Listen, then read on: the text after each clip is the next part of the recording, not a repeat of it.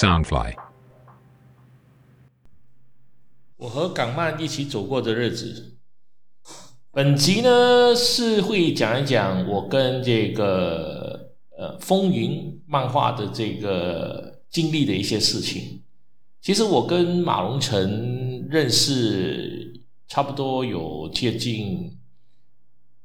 应该是从他《中华英雄》开始，我就认识他了。他画《中华英雄》的时候，因为那个时候，呃，他是我店里面的其中一个客户。那时候我还在香港，那个地址是在那个香港的快富街九十九号。我在开着那个意念书阁的时候，所以那个时候我就认识他了。然后后期后来，因为有一些利益上的关系，我们两个人就从此就没有什么样的一些互动了。那我今天在这个我和港湾一起走过的日子里面，会讲一段历史。这个历史是蛮有趣的。这个是跟我跟那个呃，在新加坡当年代理那个马龙城风云的那个那家公司叫做画艺出版社。那画艺出版社的老板呢叫赵小蝶，呃，其实他有点像是我干妈，其实人很好。他是一个印尼的华侨。然后移民去新加坡，后来跟先生离婚了，然后先生留了一大笔的遗产给他，所以他在新加坡日子过得很好。那后期他为什么会跟马龙城风云扯上关系呢？其实就是他的一个他的一个大儿子叫 Peter，就是跟马龙城合作拿了那个马龙城创作画册在新加坡出版。然后中途就发生了很多问题，因为 Peter 这个人呢本身就是做事情很不负责任的。后来他妈妈就接手开始了这个画艺出版社的这个事业。然后在早期我们在新加坡的时候一直是有往来，就是因为我也有供应一些货给他，他等于是说新加坡他是我们的一个客户，我们有供应其他的港漫的日漫给他，所以一直关系都不错的。后来因为呃这个漫画店的这个没落，他转回去上海发展，我也转去了上海发展。因为他是上海人，他是印尼华侨，但他本籍是上海，所以他在上海的关系非常好，也非常多。后来他转机上海发展的时候，就在上海开了一个叫呃画意出版社，在那个地方叫什么？我想想看啊，在那个。上海的天潼路天潼广场，如果没有记错的话，开了一个书店。那这个书店除了就经营这个港漫跟风云的一些呃兵器之外呢，主要是呃也有代理很多其他的漫画。那这一段历史是最有趣的时候，当时候呃风云在国内当时是蛮红的嘛，然后。我们就是我跟他的儿子，还有一个在马来西亚过去的人，叫做 Kelvin。Kelvin 其实是一个马来西亚人，呃，一句中文都不懂。是我当年带着他去了中国的上海，那他非常的喜欢上海，所以他就把呃马来西亚这边的一些生意啊或者业务全部停了，就集中发展到上海。一开始的两三年，我们相处的还蛮不错的。然后他这个人其实是蛮功利的。后来我介绍他认识 Peter。然后他们两个人基本上就是臭味相投，不过有一点就是很很共通的，两个人是把钱看得比老爸还大的那种人。然后有一次我们三个人就策划了一个案子，这个案子其实就是我们当时有计划要拍《风云的再见无名》，就计划是找刘德华还有其他的呃郭富城、郑伊健来拍摄这部电影。然后是由呃赵小蝶出面去拿版权，因为赵小蝶跟马龙成的关系非常好，而当时候的我其实跟马龙成的关系已经非常差了，所以我就不方便出面。然后由这个 Kelvin 呢去找新加坡的投资人，找新加坡的投资人来投这个项目。那我是做整个案子的策划，然后由于我的这个身份的关系，所以我一直是隐藏在幕后的。然后在整个案子进行非常成功的时候，就是说我们把整个案子弄完之后，也跟马龙城有谈好了一个协议，然后我们准备把这个案子卖给新加坡的一个很大的一个基金，然后这个新加坡这个基金也同意买下整个项目来来操作。在而如果成功把这个项目呃。就卖给新加坡基金，以当年来讲，我们可以净赚差不多港币一千万。那港币一千万本来我们是谈好三个人分，就是一个人分三百多万左右的。在接近成功的时候，就是还没有成功之前，但是已经约好了，比如说隔一个礼拜，新加坡的公司就会过来，就跟我们签约，就是等于是我们已经看到成功了，因为已经跟新加坡公司开了会。这个时候呢，就有人发难了，而第一个发难的人就是这个 Peter。这个 Peter，因为他把钱看得很重，他就跟我说：“哎，Jack，呃，这个项目呢，成事后我给你五十万，你就是你，你可以拿五十万。”那我就跟他说：“我说我们当时的谈好就是成事之后，我们三个人一个人拿三百万，三百多万。你说我拿少三十万，我觉得可以，但是为什么我拿五十万呢？我说整个项目都是我在策划的。”他说：“对，没有错。但是你有一个重点，第一，呃，去跟马荣成谈版权是我妈，因为这是赵小蝶的儿子嘛。然后第二，你跟马荣成的关系非常差。如果这个事情露面了，对你来讲，你是一毛钱都拿不到。那我建议你就拿五十万好了。”他当时跟我的说法是这样。那我当时我也虽然我很生气，但对我来讲呢，百鸟在林不如一鸟在手，所以我就跟他说：“没问题，可以五十万，你现在马上给。”他说：“我等到这个合约签了，我给你。”我说：“等到这个合约签了，我就不是拿五十万了，我就是要拿三百万。”所以，我们两个坚持争执不下。后来，赵小杰跑来跟我说：“说就就当和事佬，说哎，你们两个人怎么样啊？其实呃，这个项目如果成了，我也会请你吃饭，怎么样怎么样？”讲了一大堆。我说：“我该拿的三百万，我一毛不会少，要不然就是一拍两散。”然后这个 Peter 而已，后来那个 Kevin，因为 Kevin 是三分之一的股东嘛，他就跟我说：“哎，Jack，呃，那个版权是赵小杰去谈，你又不能跟马龙成翻出面。然后呢，呃，新加坡的这个基金是我找来的，呃，实际上。”如果这个事情我真的把你飞掉也你也没办法，那我就问他，我说是不是这个意思？你要跟他联手来把我踢出去？他说我不是，但是我希望你接受这个协议，而不要破坏整个整个协议，因为破坏这个协议，我可能我自己那三百万也没了。我说我介绍你认识 Peter，你跟 Peter 达成协议就把我踢出去。我所以我觉得这样做是不很不厚道了。他说没办法，这就做生意。后来我们三个再坐下来再谈。那谈到最后的结论呢？他们还是不愿意给我这三百万。我说没关系，如果是这样，你们一毛钱都不要给好了。呃，反正他下个礼拜来签约嘛，你们有本事就不要给。你你要给，就是在礼拜一之前我要看到五十万现金，否则这个 case 就是一拍两散。然后他们两个人就是认为我是在就是恐恐，就是给了一个等于是在。呃，跟他们玩一个心理战，他们不认为我能够把这个事情给做成，因为实际上在我们建这个基金的时候，这个 Kevin Wang 他就跟我讲了一下，他跟我讲了，先说了，他说我们可以去见他们，但是条件是你不能留任何的名片，也不能私底下接触他们。我说 OK，没问题。所以我那次我们去吃饭的时候，就是我们三个人去跟这个新加坡这个基金跟公司的人见面去聊整件事情，聊了吃完饭两个小时之后，大家就各散东西。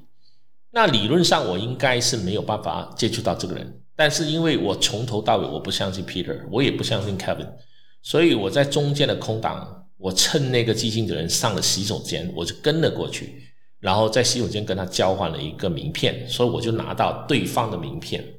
好了，那在这个事情上呢，呃，到了礼拜一，新加坡基金那边的人就通知他们说，呃，这个 case 暂时 hold 住，无限期 hold 住，他不过来了，这个事情就此而打住了。那当然，Peter 跟那 Kevin 就很生气了，非常非常的生气，就跟我几乎要跟我翻脸。我说。你跟我翻脸跟不翻脸有什么关系呢？实际上你们两个人就靠不住的。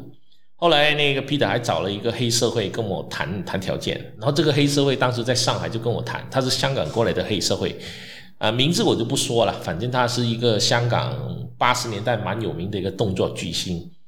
那他在跟我聊这事情，说，哎，我是香港过来的，然后你现在破坏了我兄弟的这个 case，然后你要怎么算？我说，首先你不了解这个状况，所以你最好是不要干涉。第二，这里是中国大陆，不是香港。你如果跟我说你拿香港的黑社会跟我聊，我敢担保你可以能够来上海，出不了上海。我在上海待了十年，你觉得人脉上你能够比我更厉害吗？除非我到香港，然后这个黑社会就被我这样的吓一吓就没有下文。那后来我们在一次的那个夜总会，就是在上海，当时我们经常去的一个夜总会叫做，呃，应该是叫做金碧辉煌。金碧辉煌是在那个上海浦，呃，浦西区静安市的那个龙门路，龙门路对面的一个卡拉 OK 里面很有名的，我们经常都去那边玩的。他们就那天晚上刚好碰到他们在隔壁的一个房间，我在隔壁的一个房间，那他们就一直在那边说，哎，为什么我能够破坏这个 deal？一直说，反正就这边骂我啦，怎么样怎么样，就骂了我很多。后来他们知道我在隔壁的房间，那其中一个 Kevin 就跑过来问我说，哎，你现在把这个 case 搞砸了，然后你其实是用了什么方法呢？我说。你想知道什么方法吗？很简单啊，你给我五十万，我就告诉你喽。当然，实际上，呃，他们当然没有给我这笔钱。然后这个事情到现在，我现在重温回来，大概隔了差不多有十年、十二年，大不接近有呃十八年了。这十八年了，等于这十八年之后，我今天在这个节目里面，我会说为什么我能够把这事情给搞砸。当时候。实际上，我在跟那个新加坡基金的那个人在洗手间里面交换了一个名片之后，我在得知 Peter 跟那个 Kevin 他们两个想把我飞出局的时候，那我的原则就是说，如果他们当时愿意给我五十万，我会收收了这五十万，然后其他我就不管。但是他们不愿意给我五十万，甚至于说等城市再给，那我认为城市之后可能他们会连五十万都不会给我，所以我就抱着一个呃淫为易碎不做瓦全的心态，我就直接要把这个心给搞砸。但我怎么搞砸呢？其实很简单，因为我有那个名片，我就根据那名片查到了这家公司的官网，再从官网里面找到他们的管理层所有管理层的名字。包含了他们的邮箱，那我就给这个管理，我就给这个人直接发了一个邮件，然后 CC 给他们的管理层里面所有的人。我这个邮件很简单，我只说，哎，这个项目，丰盈这个项目，总总共怎么样？但是我认为，呃，这个事情会有点问题，因为当中是有人要跟我们收台币钱，等一下要跟我们收 underground。先不谈这个 underground 是有还是没有。任何一个大的基金公司受到这种 blackmail，那那那它应该不是属于 blackmail 了，blackmail 是勒索的意思，等于是说任何一个基金公司受到这一种邮件，而这个项目又是接近港币四千万的一个项目，而在下个礼拜要过来谈，那他们受到这个项目，首先负责这个项目的人他不会碰。他前面后后，因为这会跟他扯上关系。第二，这个基金的最大的老板如果看到有这种邮件，他也不可能不去调查，他一定先调查清楚，他才会做这种项目。当然，这个一调查下去，这个事情可能就会拖了。所以就这样的一个原因，这个事情就被我搞砸了。那当然，在当年的这个 Peter，然后还有这个 Kevin，他们当然非常非常的生气。但我也告诉他们。我说我跟你们合作，我希望是好好的挣钱，但你们想占我的便宜，首先你们要考虑你们自己的能力在哪里。我知道你们两个人的脾气跟你们的品性，我从来不会相信你们，我也不可能相信你们，所以我跟你们合作，我永远是留有一手。我留这一手，我就告诉你们，你们想占我的便宜没关系，可以占，但是不要过分，过分了，我情愿一毛钱不挣。大家都没得吃。那这一段就是我在当年在做这个港漫的其中的一段很有趣的历史。那个时候应该是二零零六年到二零一零年那段时间，那时候我人在上海。那个我因为我在上海总共待了差不多十二年，我是二零零一年到二零一二年的十二月，差不多待到十二月，然后我才回来马来西亚的。然后中间在二零一二年的呃，我是去了新加坡，在新加坡待了一年，然后待待了一年之后，然后就在二零一二年的十二月，我回来马来西亚。回来马来西亚之后呢，我就没有再回去中国大陆了，因为我觉得我自己在上海待了十二年也够了。我而且我也呃觉得上海往后的日子会越来越难过，因为往后的日子外国人在当地的空间会越来越少，也是越来越很难发挥。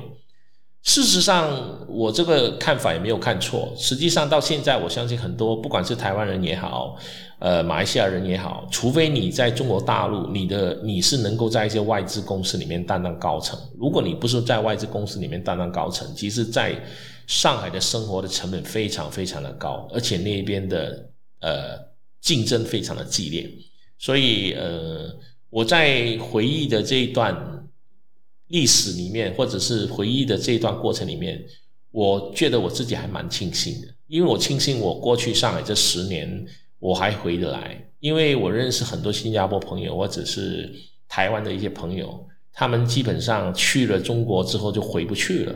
那回不去的原因，呃，有几种。如果是结了婚的，大部分都是离婚收场，然后在当地重新娶一个新的老婆。如果是单身的，可能他在那边十年之后再回到台湾，可能已经没有位置让他做了，他也已经适适应了当地。所以我觉得我自己运气还蛮不错的。我我去了那边十二年，还能够回到来马来西亚这边呃重新的创业。那我这边就好像以今天呃，我们从今天二零二零年十一月的这个时间去回头去看中国，实际上。它是一个呃，就好像大家称呼它为呃，上海把它称呼为魔都，它真的是一个魔都。